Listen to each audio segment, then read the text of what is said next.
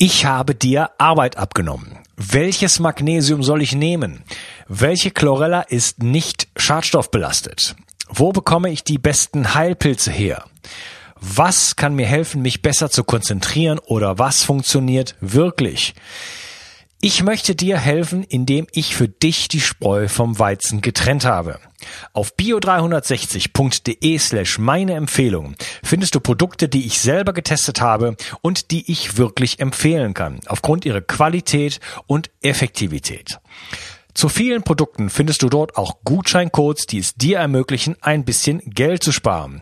Und dabei hilfst du mir auch noch, weil ich von jedem Einkauf, den du über einen dieser Links machst, ein paar Prozent mitverdiene und so ist uns beiden geholfen.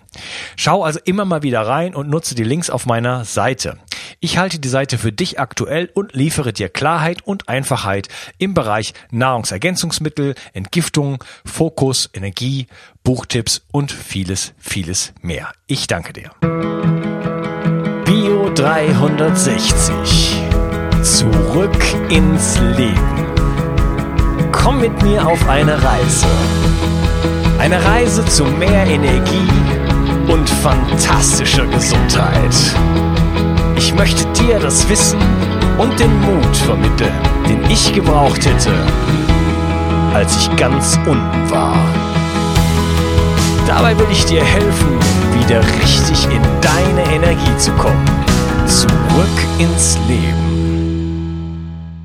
Hallo ihr Lieben, das ist der zweite Teil von meinem Interview mit Helena Paulus und wir reden über giftige Kosmetika und Naturkosmetik. Hallo Helena. Hallo Unkas. Ich habe gesagt, ich wollte mal schauen, wie äh, mein Sonnenschutz aussieht und hier steht er vor mir, total voll die Flasche, obwohl sie winzig klein ist. 59 Milliliter, äh, 30er Lichtschutzfaktor und es ist drin Titanoxid und Zinkoxid. Was sagst du dazu? Mhm. Grundprinzipiell ähm, schon mal gut, ja, ähm, weil es eben auch das äh, UVA dann ähm, einigermaßen abgedeckt ist und äh, beide decken auch UVB ab. Ähm, Titanoxid deckt mehr UVB, äh, Zinkoxid mehr UVA ähm, im Vergleich zueinander ab. Und ähm, also ich persönlich äh, empfehle Zinkoxid einfach, weil man beides abdecken sollte und zwar nicht zu einem, also nicht allzu hoch, einfach so, dass man diese ähm, die Vitamin D-Bildung noch hat, dass man die Lichtschwiele bilden kann, dass man Melanin bilden kann und dann äh, entsteht so ein wirklich guter Mix, ja, ein persönlicher Schutz. Und eben, ja, Zinkoxid hat den Vorteil, dass es UVA auch gleichermaßen abdeckt und das ist wichtig. Ja, okay. Ich glaube, ich komme klar mit dem Ding. Also einmal im Jahr irgendwie ein Tröpfchen auf meine Nase, das glaube ich. Äh, das, ist vollkommen das, okay. Das halte ich aus. Kann ich unterschreiben. ja, aber wenn man das jetzt natürlich äh, doch, also wenn man jetzt total weiße Haus, Haut hat, ich wohne seit über mhm. 15 Jahren in Südeuropa. Ich meine, ich muss auch aufpassen, so ist es nicht. Also meine Haut du ist dann schon eine, schon eine deutsche am Ende. Aber mhm. äh, ich bin halt schon gebräunt. Also ich bin auch jemand, der halt wirklich bei jedem Sonnenstrahl sofort rausspringt. Ja. Mhm. Das heißt, ich, meine Haut ist schon dran gewöhnt, aber mehr als zwei Stunden kann ich auch nicht in der Sonne sein. Ne? Mhm. Äh, aber wenn jetzt jemand da sehr empfindlich ist, dann äh, muss er sich natürlich schon irgendwo schützen. Ich, wie gesagt, empfehle Schatten und Kleidung. Aber ähm, dann muss man, ist natürlich, wenn man jetzt das großflächig einsetzt, ist es natürlich besser, wenn man da eine gute Wahl trägt bei der Sonnencreme. Ja, also ich empfehle, ich kann das so, also dann würde ich differenzierter, ähm, ich würde differenzierter zu äh, was sagen wollen. Und zwar, ähm, wir, wenn wir an Lichtschutzfilter denken, denken wir primär an die Vermeidung von Sonnenbrand. Und Sonnenbrand, es ist gut, wenn wir ihn vermeiden, weil es ist ja letztendlich eine Entzündung der Haut. Und das ist schlecht. Ähm, aber es ist, ähm, wir unterschätzen komplett eben der Schatten. Im Schatten haben wir UVA nichtsdestotrotz, weil UVB dringt nicht in den Schatten, aber UVA dringt in den Schatten. Und wenn man weiß, dass uns UVA-Strahlung zu 95 Prozent umgibt, während UVB, also bis zu 95 Prozent, ähm, während UVB uns ähm, bis zu circa 5 Prozent umgibt, und UVB hat natürlich die Vorteile, die wir eben schon genannt haben, Vitamin D-Bildung, Lichtschwelle, Melanin und so weiter. Ähm, aber UVA ist, ähm, umgibt uns sehr viel mehr. Es ist zwar energieärmer, dennoch dringt es in tiefere Hautschichten vor. Das heißt, es kann im Gegensatz zu UVB, das an der Hautoberfläche bleibt, geht UVA in tiefere Hautschichten und kann hier wesentlich mehr ähm, Zellen schädigen, als zum Beispiel UVB kann, weil es eben nicht tiefer dringt. Das heißt, ähm, weil UVA eben im Halbschatten ist, im Schatten, es kann, es geht durch die Wolkendecke, es erreicht uns nichtsdestotrotz, bin ich dem immer ausgesetzt. Ähm, und das das, das ist also eine permanente Manipulation an den Hautzellen und das ist jetzt es wird uns keinen Sonnenbrand außer durch großen Überschuss generieren an UVA, aber es, äh, heute weiß man, dass UVA gleichermaßen daran beteiligt ist, zum Beispiel Zellen ähm, können mit ihm genauso entarten wie mit UVB.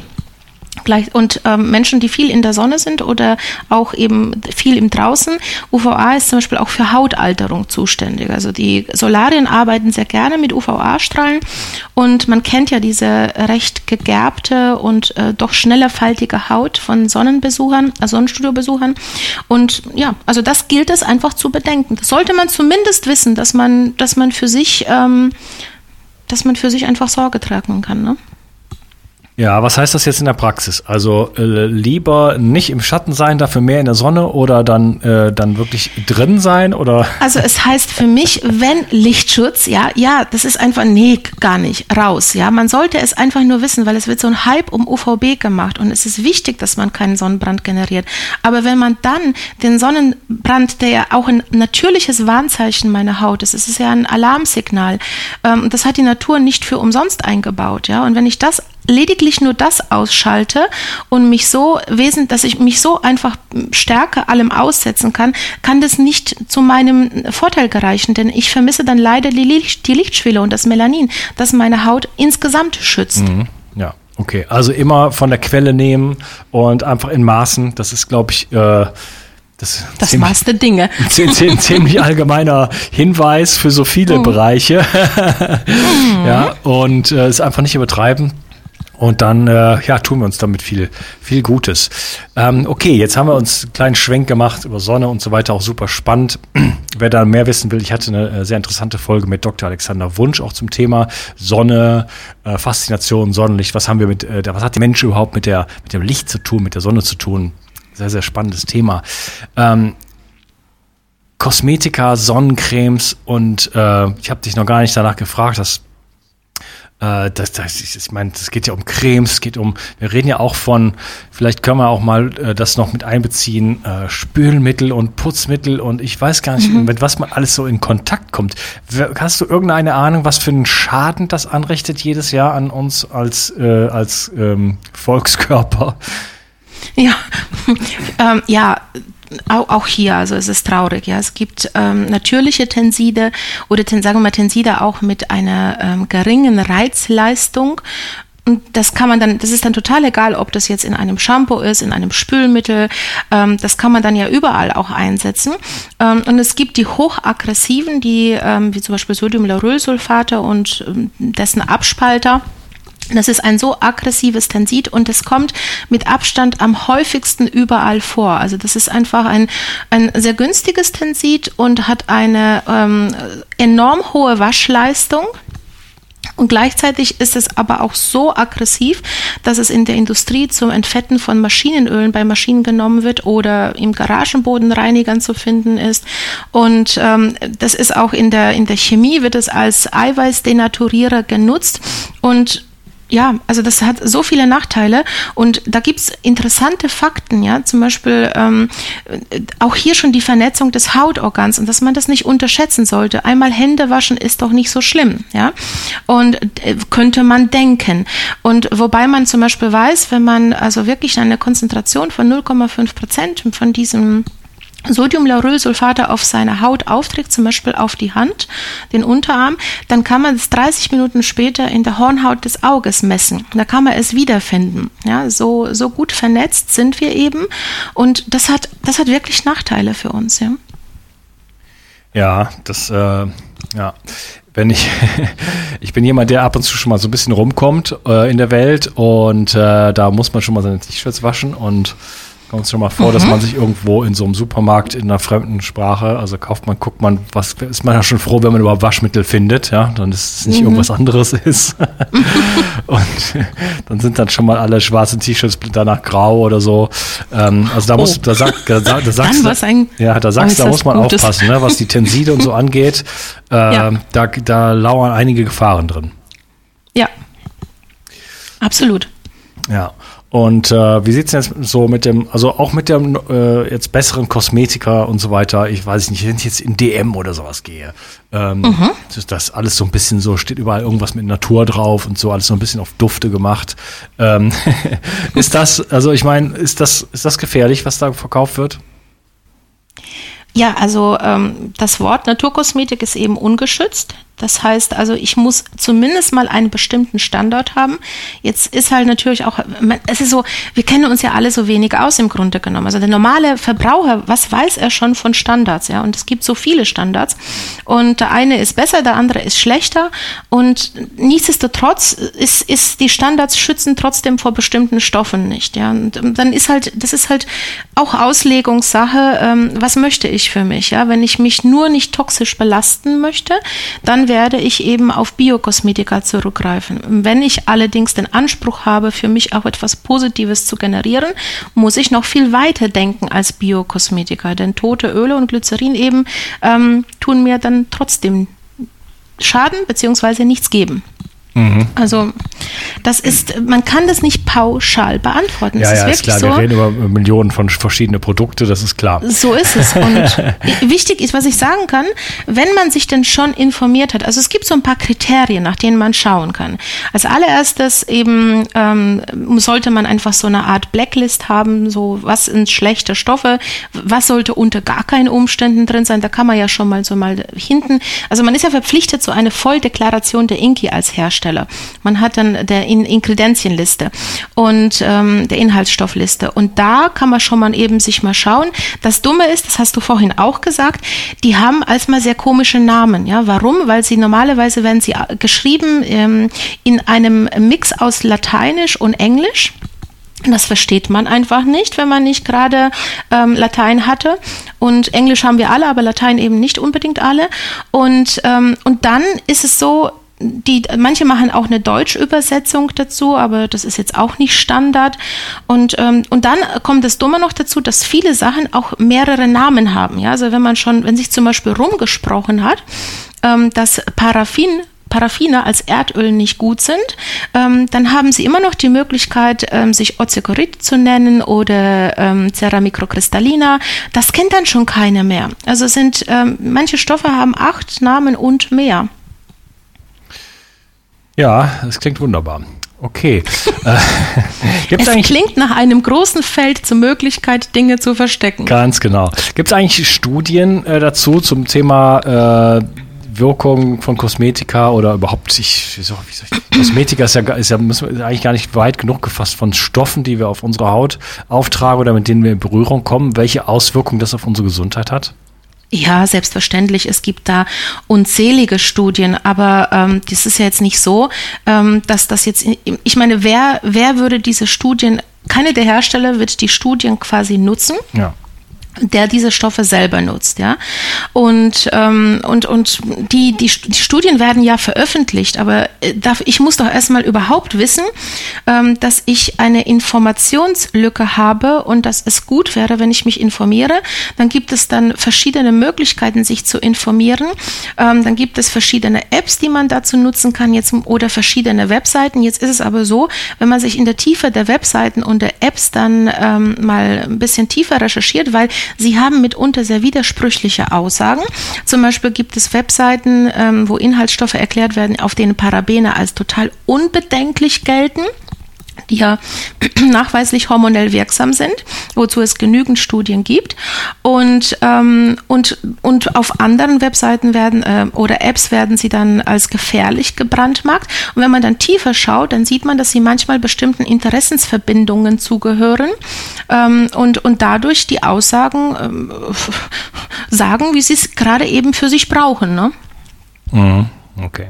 Also es ist schwierig, sich zu informieren, tatsächlich. So unbeeinflusst und so faktisch. Aber es gibt diese Studien, gerade auch zu ähm, hormonell wirksamen Sachen, hat die WHO, die Weltgesundheitsorganisation, zum Beispiel eine 200-seitige Abhandlung gemacht, gerade was so ähm, chemische Lichtschutzfilter betrifft und hat das mit ganz, ganz vielen Studien hinterlegt, die ja eben schon weit im Vorfeld ja auch gemacht wurden. Also überhaupt kein, kein, kein neues Thema. Es ist schon ein sehr altes Thema.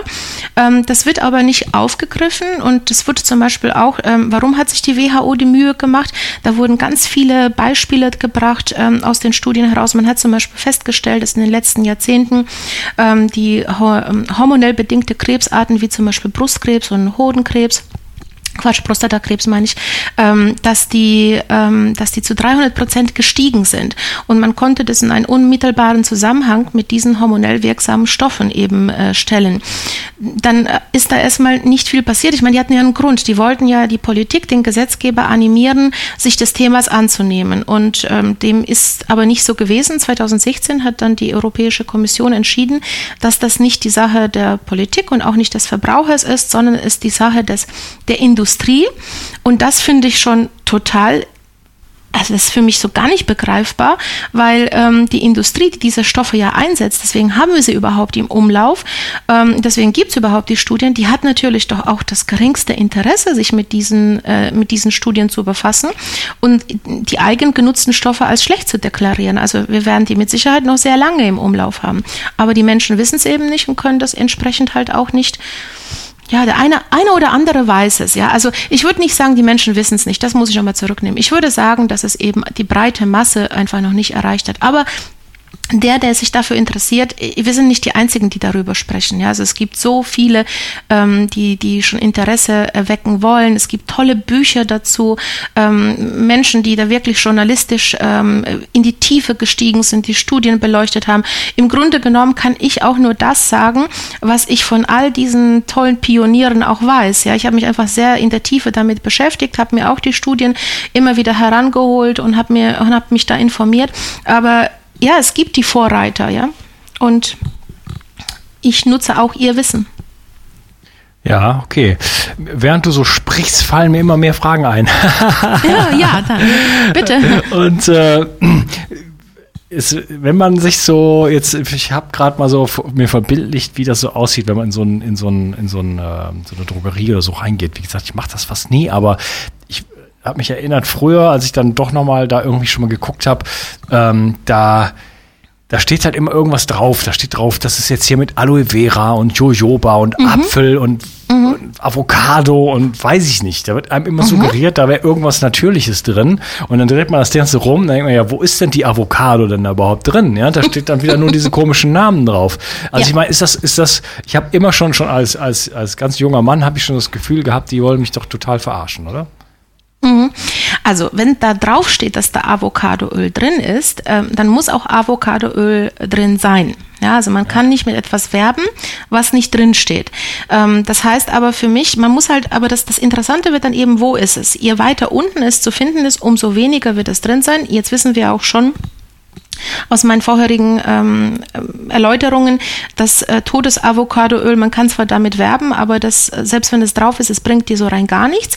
Und wenn es dann im unteren Drittel zu finden ist, dann wird es auch nur mit eins bis maximal drei vier Prozent drin sein.